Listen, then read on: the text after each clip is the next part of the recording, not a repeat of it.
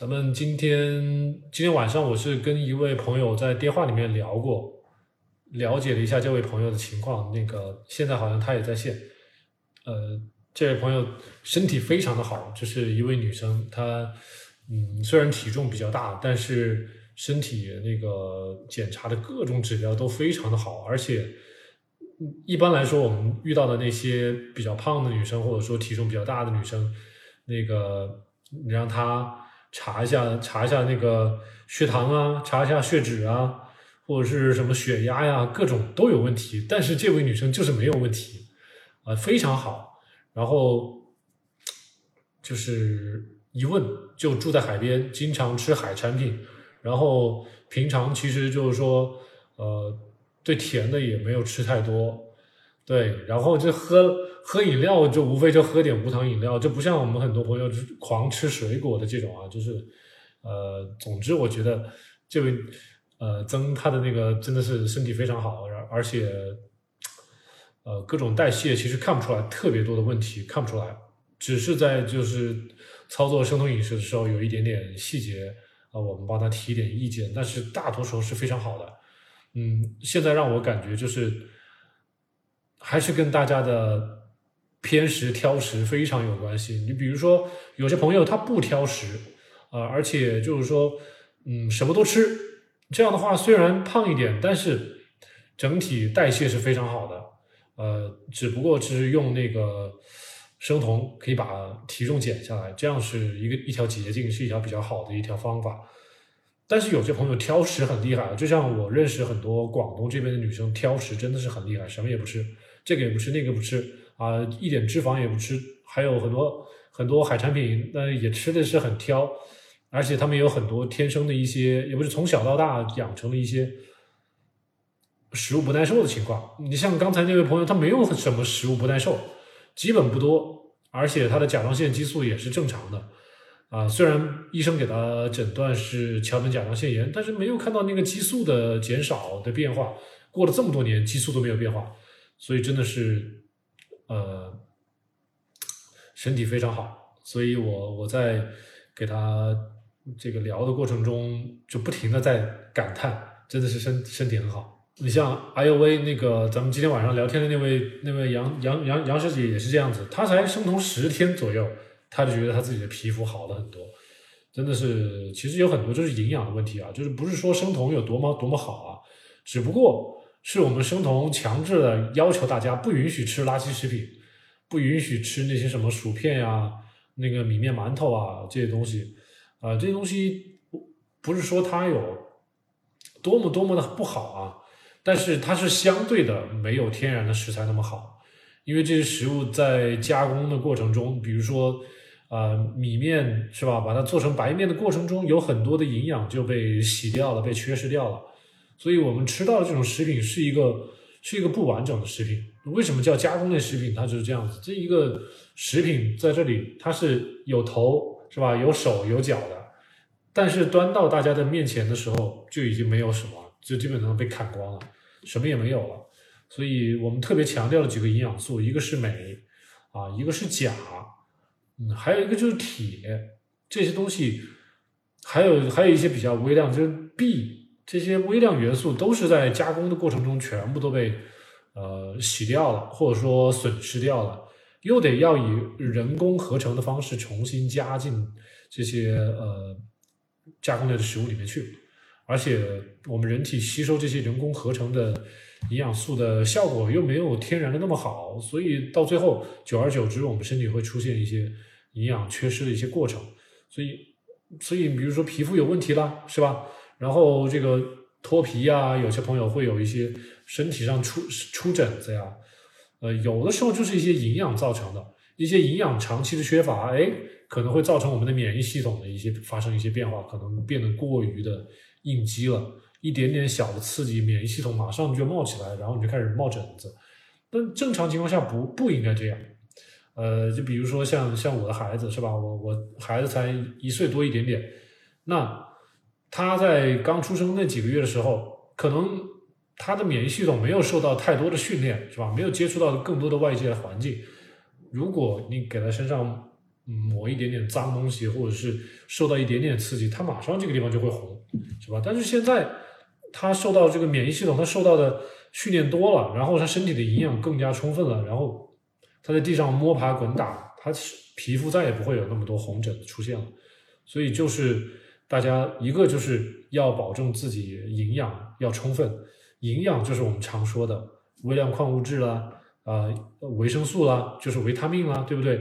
呃，还有一些氨基酸啦、优质蛋白、优质脂肪啊，呃，再还有一些膳食纤维，这些东西都是我们需要的。这些东西全部都保障了，我们再来呃训练我们的免疫系统，呃，让我们的身体越来越好。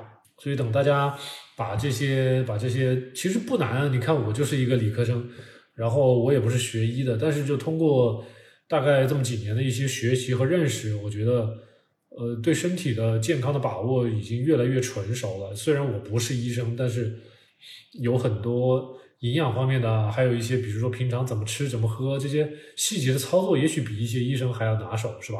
很多医生每天在外面上班，然后都不知道自己该吃什么。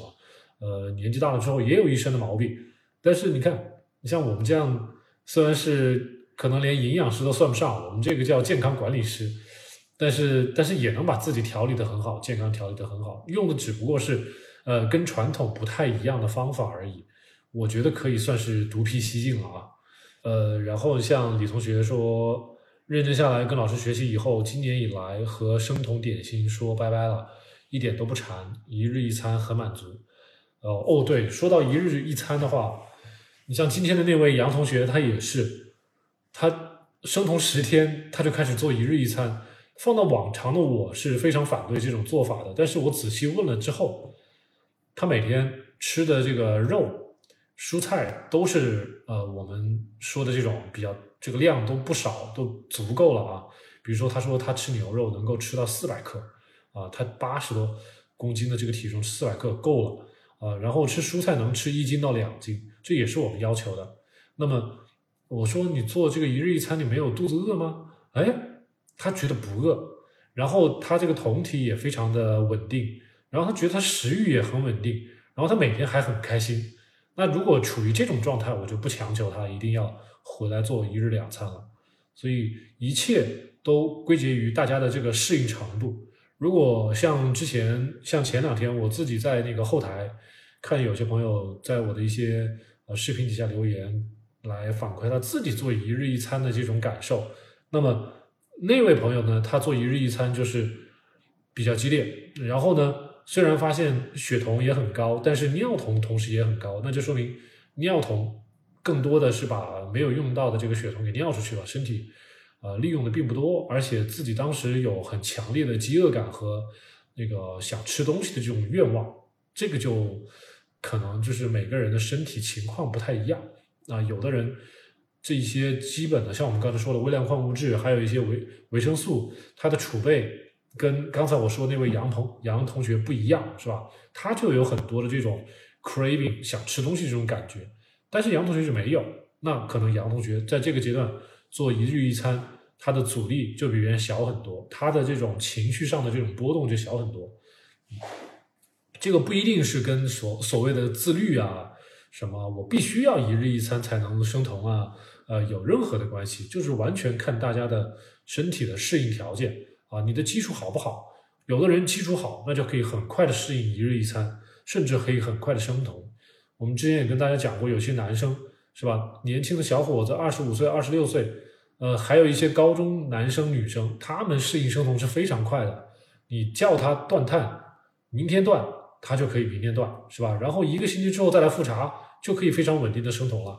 所以像有些朋友真的是，要么就是很年轻，是吧？要么就是他的身体的营养储备非常好。那这一波人，他的这个代谢是非常灵活的，所以他一下子就转变过来，是吧？然而且也不会出现什么呃电解质失衡啊，或者是一些代谢紊乱呐。虽然会有一点点这个脑雾的这种过程，就是切换呃酮体代谢过程中，你这个会有一点点头晕，你会觉得。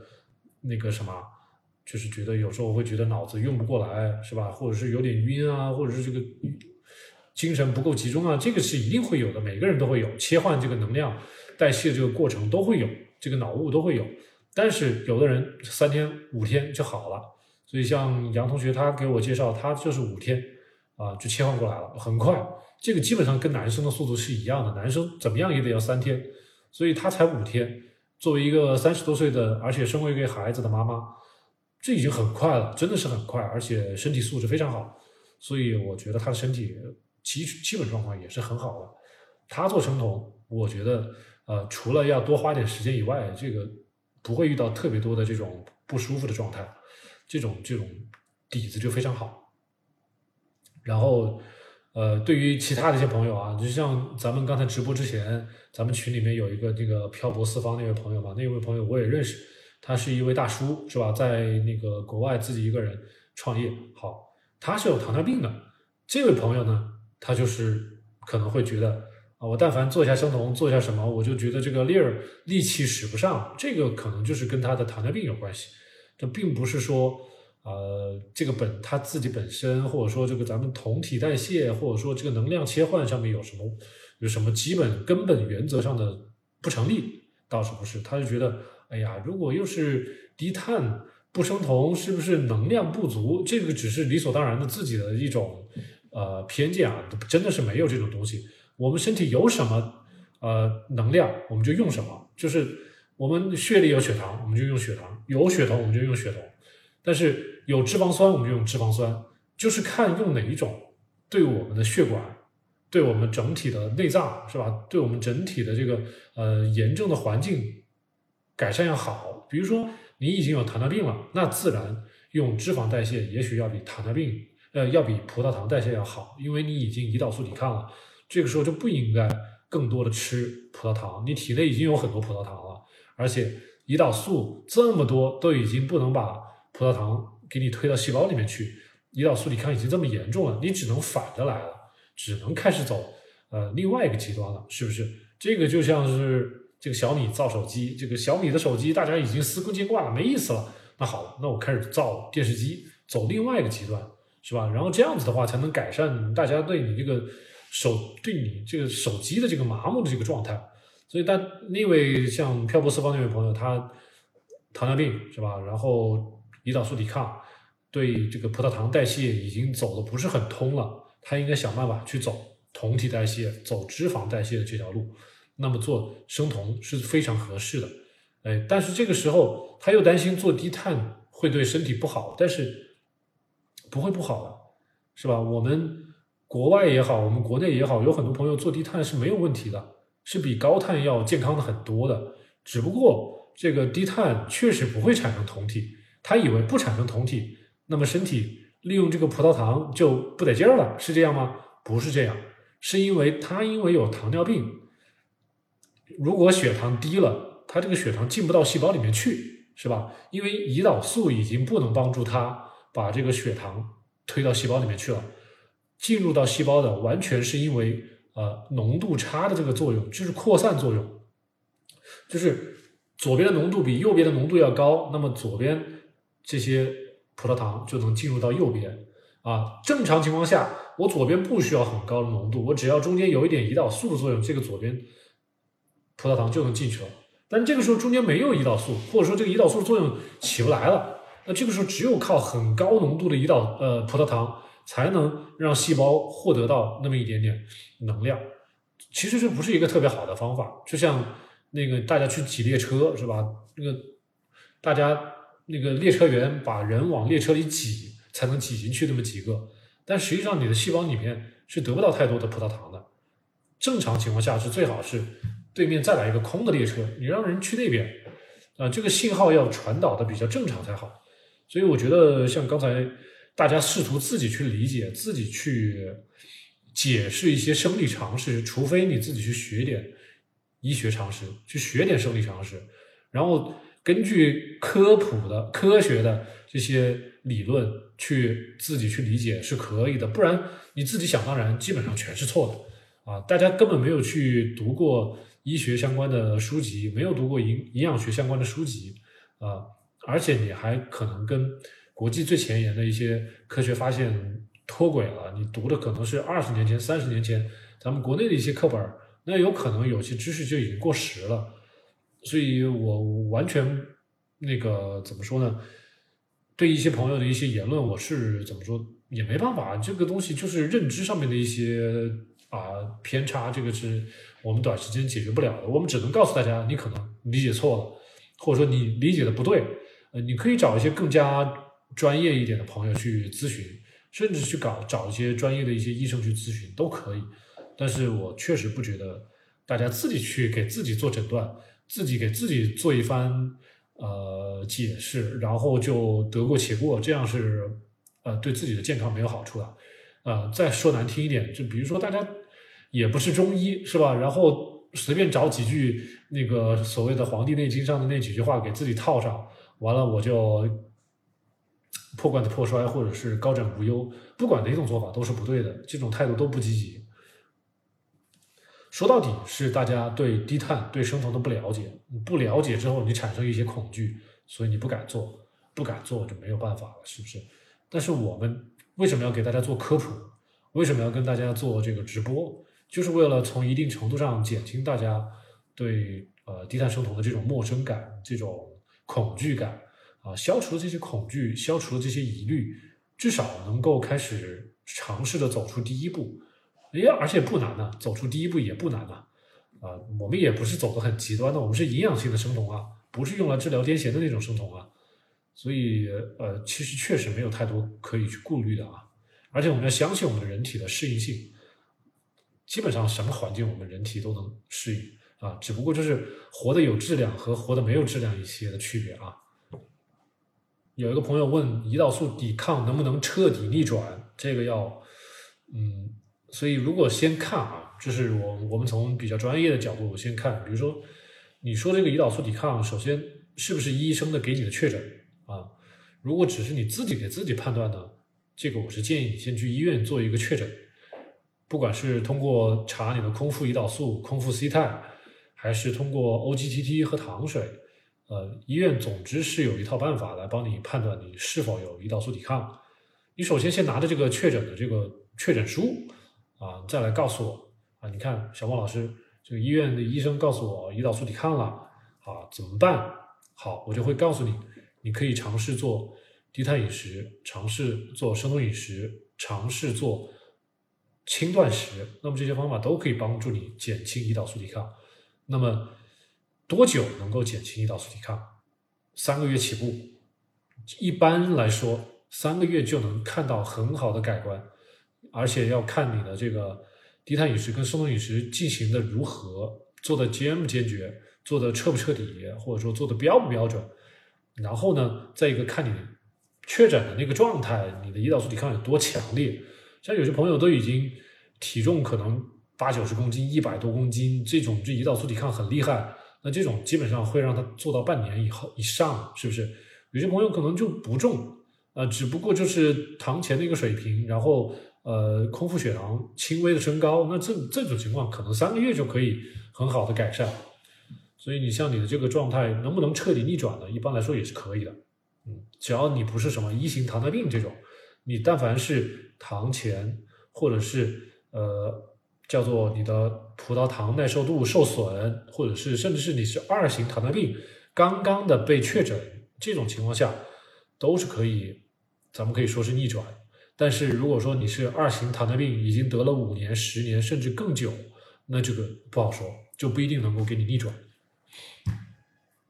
希望这个美丽的小李女士啊，我帮你解释清楚了。像这个丽丽说，一日一餐会不会皮质醇升高？这个你用医学去说话，你去医院去查嘛，是吧？或者说你晚上睡不睡着觉啊？有些朋友我就说，一日一餐最好是能够前面有一日两餐给你打底。你先做一段时间的一日两餐，再来做一日一餐，会舒服很多，就不会有那么多的什么皮质醇的问题。你真的担心自己皮质醇升高，一个是去医院去查你的皮质醇水平，是吧？但是这个水平不是很准，因为这个皮质醇它每天是会波动的，跟你情绪也有关系，跟你作息也有关系。这东西怎么算呢？是吧？多少才算高啊？是吧？你晚上睡不睡得着觉？是吧？有些朋友可能刚开始做生酮，或者说刚开始做断食，会觉得晚上睡不着觉。那这个就是我们给大家出过一些小窍门儿，是吧？白天吃点巧克力，或者是喝吃一点鱼油，或者是白天出去晒晒太阳，或者说尽量的一日两餐，啊，或者说一个大餐一个小餐，这些方法都可以让自己能够稍微睡好，然后能够平稳情绪。说到底，这个皮质醇就是压力嘛，你干嘛让自己有那么大的压力呢？你少吃一顿其实也是一种压力啊，你身体都没有适应好，就不该吃那么少，对吧？这个一日一餐，如果你以前一直都是一日三餐，突然之间给他一日一餐，那这是压力啊。我们之前给大家讲姨妈也是这个问题，很多女生她突然之间做一日一餐，或者干脆就一天不吃，呃，操作一段时间，她就姨妈就要推迟，或者干脆这个月不来，这都是所谓的皮质醇啊，或者是一些压力激素导致的。皮质醇只是一方面，还有很多脑垂体的激素你都没有考虑，GnRH 啊、FSH 啊、LH 啊，还有一些，尤其是 GnRH 这个东西跟睡眠、跟你的压力激素。啊，跟冷暖都有关系，女生这些激素都很复杂，光看皮质醇也不够。但是我的意思就是说，大家做低碳、做生酮、做断食，一切的原则底线就是不要饥饿，不要那个让自己难受，是吧？要以一个循序渐进、一个科学的方法来操作会比较好啊。生酮第八周，现在食欲很稳，非常享受这种自我食欲的平衡啊，非常好。美丽的小李女士啊，我不知道你是在哪个城市，你找的是什么样的医生？他为什么会建议你生酮就只做两个月？按理说是不科学的啊，不科学。我可以，我可以告诉你，国外没有哪个在低碳生酮界比较权威的医生说生酮只能做两个月的，没有这种说法，两年都不会嫌短，更别说两个月了啊。只要你做的这个方法是比较好的，像我们宣传的这种营养性的生酮，对吧？生酮的饮食结构，还有你每天摄取的食材，呃，都比较丰富，然后呢也比较新鲜，是吧？就这个没有说这个营养性生酮还会破坏身体的，还会造成营养不良的啊，我都可以给大家找出这种医学文献给你们去看啊，不是这样子的，所以我就很怀疑你这个医生的出发点是什么。他如果觉得你操作不好，从让你做两个月就停，那可能你应该反省的是自己是不是操作的很好，你应该去主动学习，呃，怎么操作好一个好的生酮饮食。如果说你本身操作的很好，医生仍然坚持你只能做两个月，那我觉得这是这个医生本身对生酮饮食的一种误解。你应该问问他为什么，是吧？让他给你解释清楚为什么只能做两个月。我们国内的医生没有太多的这种低碳生酮权威的，真的不多。我们国内的低碳生酮权威的医生，在我眼里可能不超过十个，是吧？也就是五六七八个、十个，在国内比较活跃的，而且确实在医院里面问诊、那个接诊的数量比较多的啊，绝对不会超过十几个，就十个吧，是我我认为的。很多都是只是理论性的研究，或者干脆自己就没有接过几个病人啊，这种其实话语权不是很强的。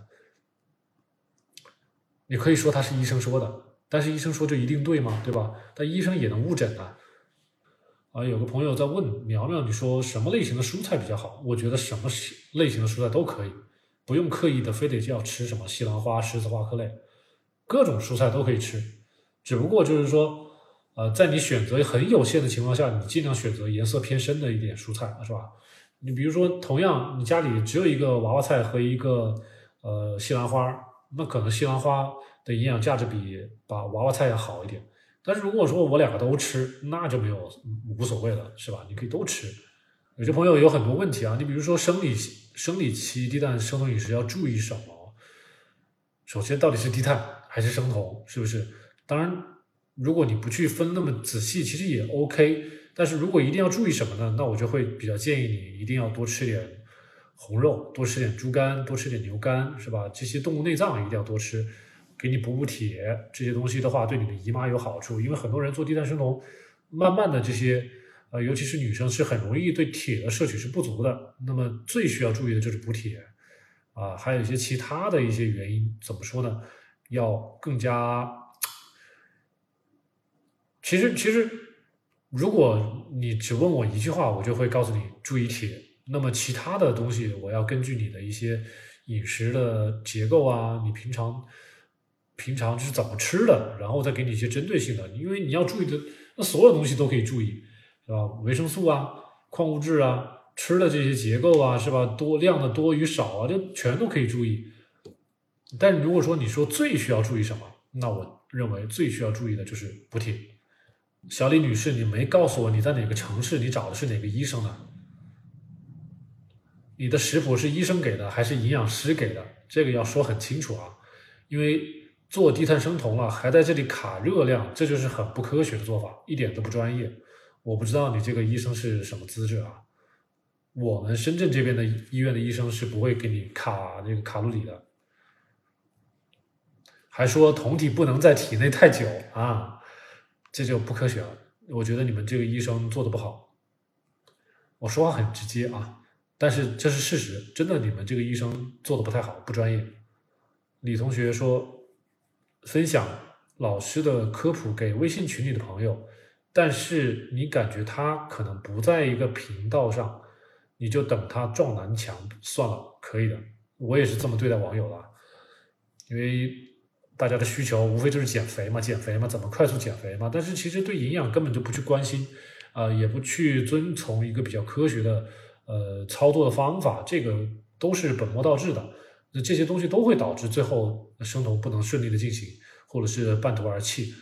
这个是我不愿意去见到的。所以，与其我去，嗯，对每个朋友的那些问题都去绞尽脑汁去帮他们回答，我还不如先让他们先去撞到南墙，然后最后我来帮他们买万元酮，是吧？他们钱多呀，可以去买的。那最后减不了肥的，而且。有很多朋友就是喝万元酮，让自己尿酸飙得很高，他们让他们去查查尿酸就知道了啊。但是有很多博主很聪明，一般让你一边让你喝万元酮买万元酮，一边又让你去那个买那个啊柠檬酸钾，让想办法让你去排尿，所以这个是很很邪门的操作方法啊，拿大家的肾脏不当回事儿。但凡大家去找一点懂医学的人，或者是懂。一些啊营养学的人就不会让你去这么去操作，然后那个哐哐哐，你说低钠盐含钾呃含碘不含碘有没有区别？其实看你了。其实我觉得可以买含碘的更好一些，这样子的话可以帮你。你像之前有些朋友说，哎呀，这个某些食物里面，比如说十字花科类食物，会不会影响碘的吸收啊？啊，好了，后来我们给大家做了一次科普，就是你买碘盐。是吧？碘盐里面的那些盐，那些碘其实就足够可以把十字花科类带来的一些所谓的负面效果全部都给抵消。所以，如果你买低钠盐的话，买那种含碘的，是吧？我觉得这样会好一些。呃，胰岛素逆转以后可以正常吃饭吗？我觉得尽量不要这样，最好是一直保持低碳或者是生酮。嗯，不要再像以前那样吃那么多米饭了。你现在。为什么让你做低碳生酮呢？就是让你，因为过去吃了太多的精致米面，让你体内的很多的营养、一些微量元素缺失，比如说钾，比如说镁，缺失了之后，你的这个胰岛素的分泌也好，你的胰岛素的信号的传导也好，都发生障碍了。所以生酮是帮你纠正这些过去造成的这些影响，并不是说咱们这个酮体就啊多么完美，多么完美。但是你得知道，你吃这么多精致米面，吃这么多的垃圾食品，对你身体是有害的。你干嘛把胰岛素抵抗调整好了之后又要吃回去呢？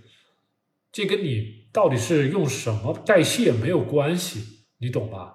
你要吃大米饭不对，你要吃大米那个大馒头、大包子不对，你应该像过去的那些农民一样吃红薯，是吧？吃那种没有做的很甜的红薯，去吃南瓜。你要吃碳水，吃这种，呃，比较好的碳水是可以的呀，是吧？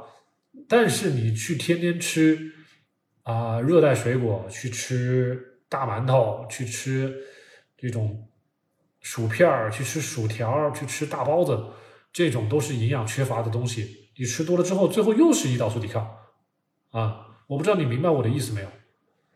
就相当于你现在就是一台破车。我把你这台破车放到 4S 店里面去翻新，好不容易给你翻新回来了，我还要去把里面这些东西给拆出来，把座椅给拆了，把这个呃呃脚垫给拆了，是吧？把把把方向盘给拆了，最后又变成一条破车。你干嘛要这么做呢？我现在告诉你的方法就是如何保证你这台车不去变成破车。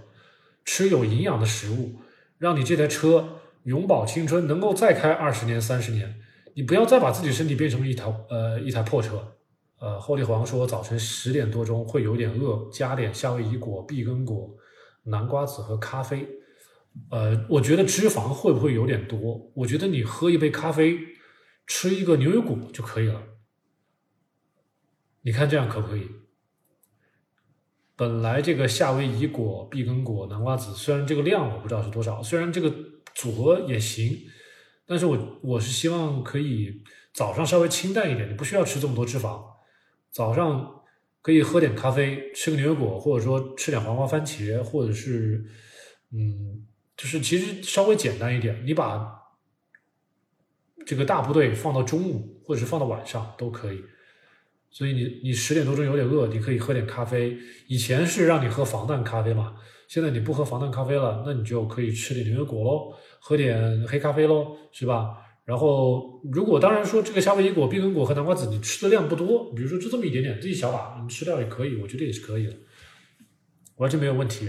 只要这个量不多也可以，是吧？或者像我刚才说的，你吃一个这么大的牛油果也 OK，都可以。有个朋友问生酮的话，血糖比多少比较好？这个完全要看你的生酮的状态，你当时血酮有多少，要根据你的血酮再来判断你的血糖，没有一个很固定的一个一个数值啊，我只能说。呃，身体状况比较好的朋友，你的空腹血糖可能在五点五以下啊，更好的状态是在五点一以下啊，只能给你一个这样的一个很粗略的一个参考。但是你如果生酮了，这个血糖就不一定了，你有可能，比如说你酮体零点几、一点几，你血糖只有四点几，是吧？还有人酮体更高一点，血糖只有三点几，然后还有一些朋友更高，血酮可能有三点几、四点几，血糖只有二点几。这都有可能的，这个没有一个很固定的一个数值啊。但是总体来说，血糖低于五点六、五点五会比比较好一点，因为糖尿病的那个标准就是希望你的空腹血糖能够低于五点六，这是最好的。有有个朋友说不喜欢吃肥肉，炒菜用猪油行不行？可以。啊，你炒菜用猪油、用橄榄油、用牛油、用羊油都可以，什么油都可以。你甚至还可以用鸭油，都可以。然后，你虽然不能吃肥肉，但是你可以吃一些稍微偏瘦一点，但是还能带一点肥肉的肉吧，是吧？你也可以吃些牛排啊，然后你可以吃一些带皮的一些鸡、鸭、鹅这些肉也可以吃啊。呃，像牛排是吧，也可以吃啊。鸡蛋里面也有脂肪啊，也可以吃啊。然后你用猪油、牛油、羊油来炸鸡蛋，然后这个油不也到鸡蛋里面去了吗？是吧？实在不行，饭后你还可以吃些坚果，吃些黑巧，这不也是好的脂肪吗？都可以吃啊。牛油果也可以吃。啊，小李女士，你去的是杭州，我告诉你啊，杭不管是杭州的三甲，还是咱们中国的哪里的三甲，我们现在基本上会告诉大家，我们中国的三甲医院的医生现在基本上都不太支持生酮饮食。啊，他们是统一了口径的，所以大家不要觉得三甲医院的医生就会多么支持你生酮饮食，他也许不会彻底的反对生酮饮食，但是他也不会支持你长久的做生酮饮食，明白我的意思吧？但是，嗯，来到我们深圳，我们深圳这边的医院呢，就是呃，我们低碳医学这个发起人，我们深圳宝安中心医院，它不是三甲，它是区级的医院。所以你来我们医院，我们会坚持的双举双手赞同你做生酮饮食。但是你在别的医院三甲基本上没有太多会支持你生酮的啊。就算你在杭杭州是吧？杭州三甲医院 什么是哪家医院？我我知道杭州适合做生酮饮食的医院只有一家，是杭州中西医。杭州。是中西医，中西医附属二院嘛？我记得里面反正有一个叫吴玉琴的医生，他是懂的。然后他是造诣很深的。但是你要是去别的医院，那我就真的是不敢保证这个医生真的是很懂啊，因为我们大概就是这个现状啊。你要是实在不理解，我可以线下再咨询你啊，再再再了解，再再我们再沟通。对啊，快速减肥其实就是悖论。有很多朋友就是而且快速减肥，你只有可能在减肥初期会快速，那掉的都是水分，有什么好说的，是吧？最后就减不动了。什么叫减不动了？只不过是减的慢一点而已，没达到你心里的预期，所以有很多觉得就啊平台期啊减不动了，实际上是科学的，实际上这是正常的，本来身体就不不不应该减重减那么快。伤身体是必然的，伤身体就是因为你在这个短期减重的过程中过度的节食，节食没有适摄取适合呃适当的蛋白质、脂肪是吧？营养素、微量矿物质这些东西都没有摄取。你像女生肯定是影响最大的，男生还稍微小一点。呃，像这个小李女士，我是建议在做生酮的过程中尽量不要去吃豆腐，不要喝豆浆。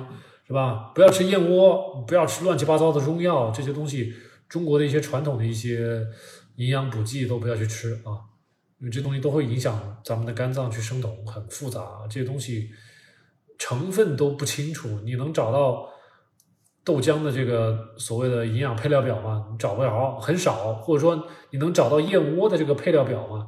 像今天我那位朋友，这个杨杨同学跟我也是问我，他说能不能吃燕窝？我不要吃。啊，还有一些什么中药不要吃，都不要吃啊！嗯，只要但凡你决定是做生酮，都不要吃这些东西。我现在告诉大家都是一套，虽然不是最严格，但是也是帮大家把一些不可控的因素全部排除的一套饮食的办法。这种方法能够保障大家能够比较健康的、营养均衡的去做营养性的生酮，既能瘦下来，身体的健康也不会受到损失啊。但是你。他说：“我能不能吃这个？能不能吃那个呀？拿不准的东西我都让大家不要吃，这样能保证你生酮。要不然你这个也要试试，那个也要试试，那我就管不了你了。这个后果就自负嘛。反正我现在也没收费，只是跟大家一起聊聊天儿，是吧？你生不了酮了，你浪费时间了，这个怪不了我，是吧？你比如说你今天吃了这个东西，退酮了，是吧？你又得重新花一周的时间重新入酮。本来你也许三个月。”呃，正常生酮，你的体重或者说你的一些呃内脏脂肪都可以得到一定的改善。你硬是吃这个吃那个，最后花了六个月，这个时间成本是大家自己去承担的，我管不了那些啊。阿雅说，你准备明天开始低碳，然后慢慢过渡到生酮，平常都是阿姨煮饭，要照顾到孩子的饮食，可以的，下定决心啊，然后坚持，在咱们群里面打打卡都是可以的。有什么要动摇的，就在群里面聊一聊，都是可以的，我很乐意帮助你。每天跳过早餐、午餐，跟他们吃鱼、吃鱼、吃菜、吃肉啊，我就很害怕你把这个鱼排在最前面。我更喜欢看到的是每天吃肉、吃菜、吃鱼这样的一个排，我还是可以接受的啊。因为我最近跟一些朋友聊天，就是他们可能住在沿海啊，他们很喜欢吃鱼，吃鱼是可以的。但是你如果吃不够脂肪，你总会觉得饿的，是吧？怎么办？怎么解决这个问题？至于你是中午吃还是晚上吃，这个问题没有太大，这个随便你，中午吃晚上吃都可以。但是就是说，你尽量的把红肉，我刚才说了，红肉你排在第一，把菜放第二，是吧？把鱼可以排第三。我觉得把这样，你心里面给自己这么一个暗示，我觉得是比较科学的啊。猪皮是可以吃的。叶子，你想吃猪皮是可以吃猪皮的，但是不要搞那个。我记得青岛有一个有一个小吃，就是那种炸脆的那种猪皮啊，用油炸过的，然后还加了很多的那个佐料。这个有些朋友吃那个东西停不下来，就很容易长胖。呃，我们前一阵子，我前一阵子我们群里面有一个朋友就这样子，他总总说自己爱生酮啊生酮啊，然后最后还减不下肥，一问就是吃这个东西。每天吃好多这种油炸猪皮当零食吃，没事就吃，没事就吃，不行啊！所以你说能不能吃猪皮？可以吃，但是你是怎么吃？这个我们又要仔细问了啊！E right be right 是说每个人呢，因为年龄、性别、基础、体质的关系，吸收率也不一样，只能自己感受跟踪，不能看标准答案。没错，是的。阿雅说：“你在广州，阿姨非常喜欢煮鱼。”好的，明白了，谢谢小萌老师。好，燕子说自己家里做的红烧猪皮，看的是薄荷，蛋白质比脂肪高，可以这样做，这样吃可以的。日常可以补充多种维生素吗？呃，我是建议大家，如果能够每天吃够五千五百到一千克的那个蔬菜，或者是新鲜的菌菇，是吧？那么很多的维生素是充足的，不用吃的。那么如果你经常吃外卖，经常的在外食，那么你每天吃一颗复合的维生素是可以的啊，就是这样的一个操作啊。我现在不每天喝维 C 粉，而且我不支持每天喝维 C 维 C 粉。呃，因为很多朋友喝那个维 C 粉啊，他最后就便秘，呃，不叫便秘，叫腹泻了，就拉就拉拉屎是吧？拉稀了。所以要看你每天怎么喝。如果说，呃，你在睡前喝，或者说你在早晨空腹喝，可能影响不是很大。但是比如说你吃完饭没多久你就喝，那你好不容易吃进去的食那个食食物还在消化还在吸收呢，你喝这个维生素 C，把你这些食物的成分全部给排出去了，你可能该吸收的营养没有吸收到啊，那造成你的营养失衡了，营养不良，吸收不良了。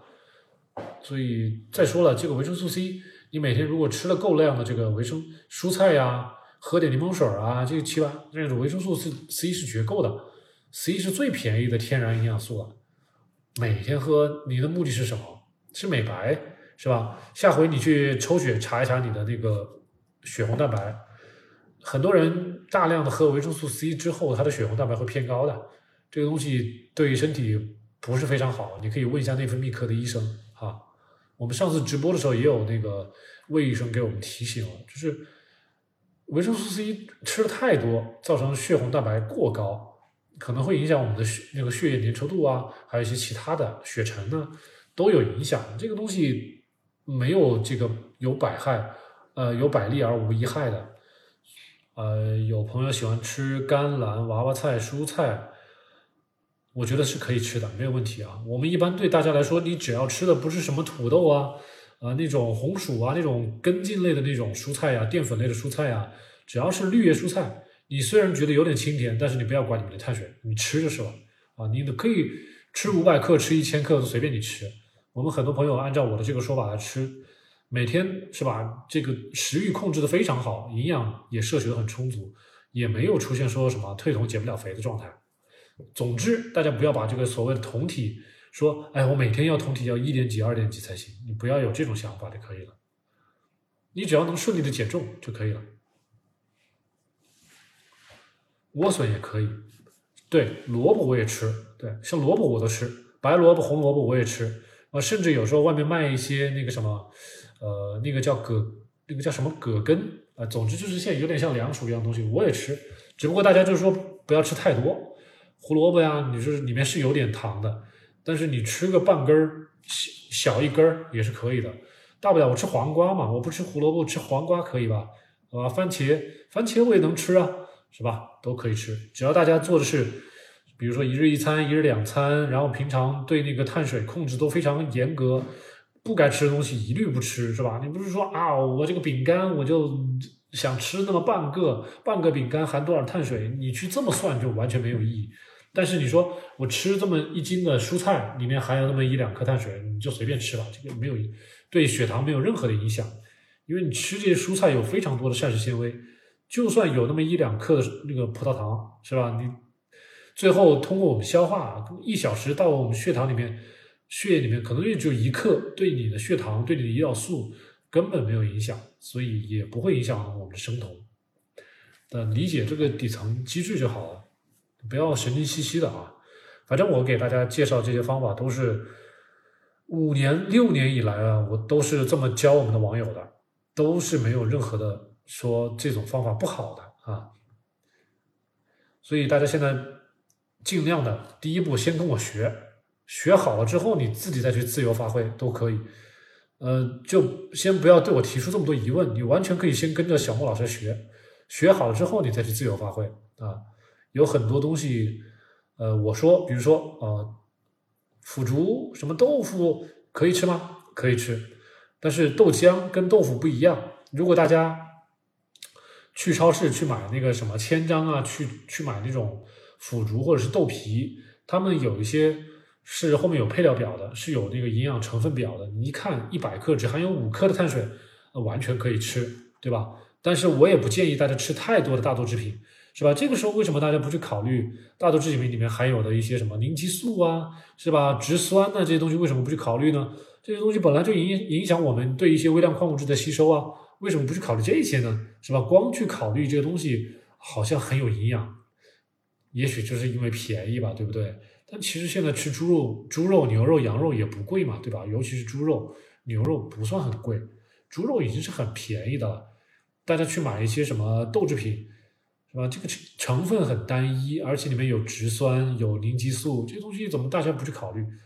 嗯，再有了，就是它这个大豆蛋白，我们人体吸收可能也不如猪、牛、羊肉这么好。我是建议大家，如果真的是不在很差钱的情况下，你的大部分的钱是应该用来花在猪、牛、羊肉身身上，是吧？鱼肉、鸡肉、鸭肉往后排一点点，最后再把大豆蛋白加进来一点点是可以的。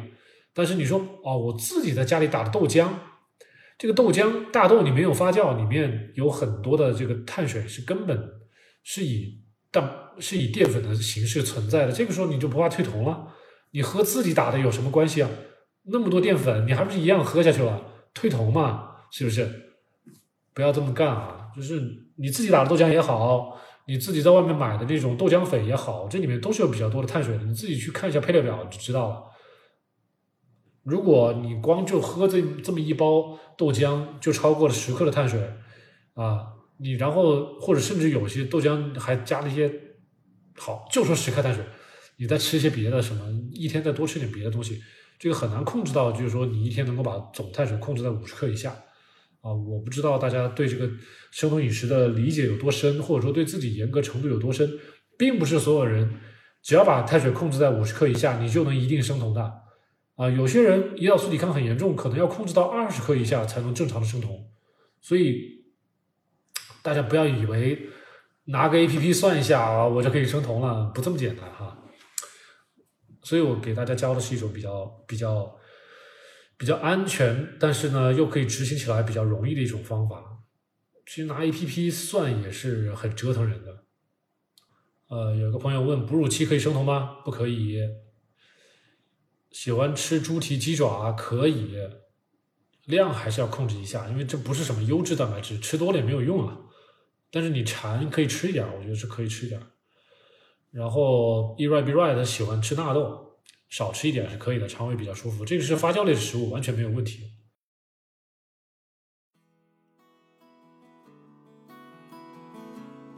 感谢大家收听本期 Kido CN 七栋大院的音频节目啊。如果节目里的知识对您有用呢，请您记得点赞、收藏、分享。咱们七栋大院从二零一八年至今，坚持传播简单、科学、务实的低碳生酮知识以及人物访谈。几年间，帮助了数不清的朋友改善了自身健康。许多朋友呢，还将节目中的知识和原理应用到周围的亲戚、朋友以及父母的身上啊，让更多的人变得健康。咱们七栋大院专辑下，也有着好几十条热情洋溢的满分好评。咱们专辑综合评分是九点八分。在感激之余，也希望大家更多的支持我们的节目。我们接受大家的捐赠，在公众号 Keto CN K E T O C N 菜单中可以找到捐赠的二维码。小莫老师也接受大家的付费咨询，按小时计费。如果大家还有更多的专业的需求，也可以积极的与我联系啊，咱们留言或者是私信。七栋大院的官方网站也有更多的内容与介绍，欢迎大家访问 kidocn.com 或者百度搜索七栋大院官网。我们下期节目再见。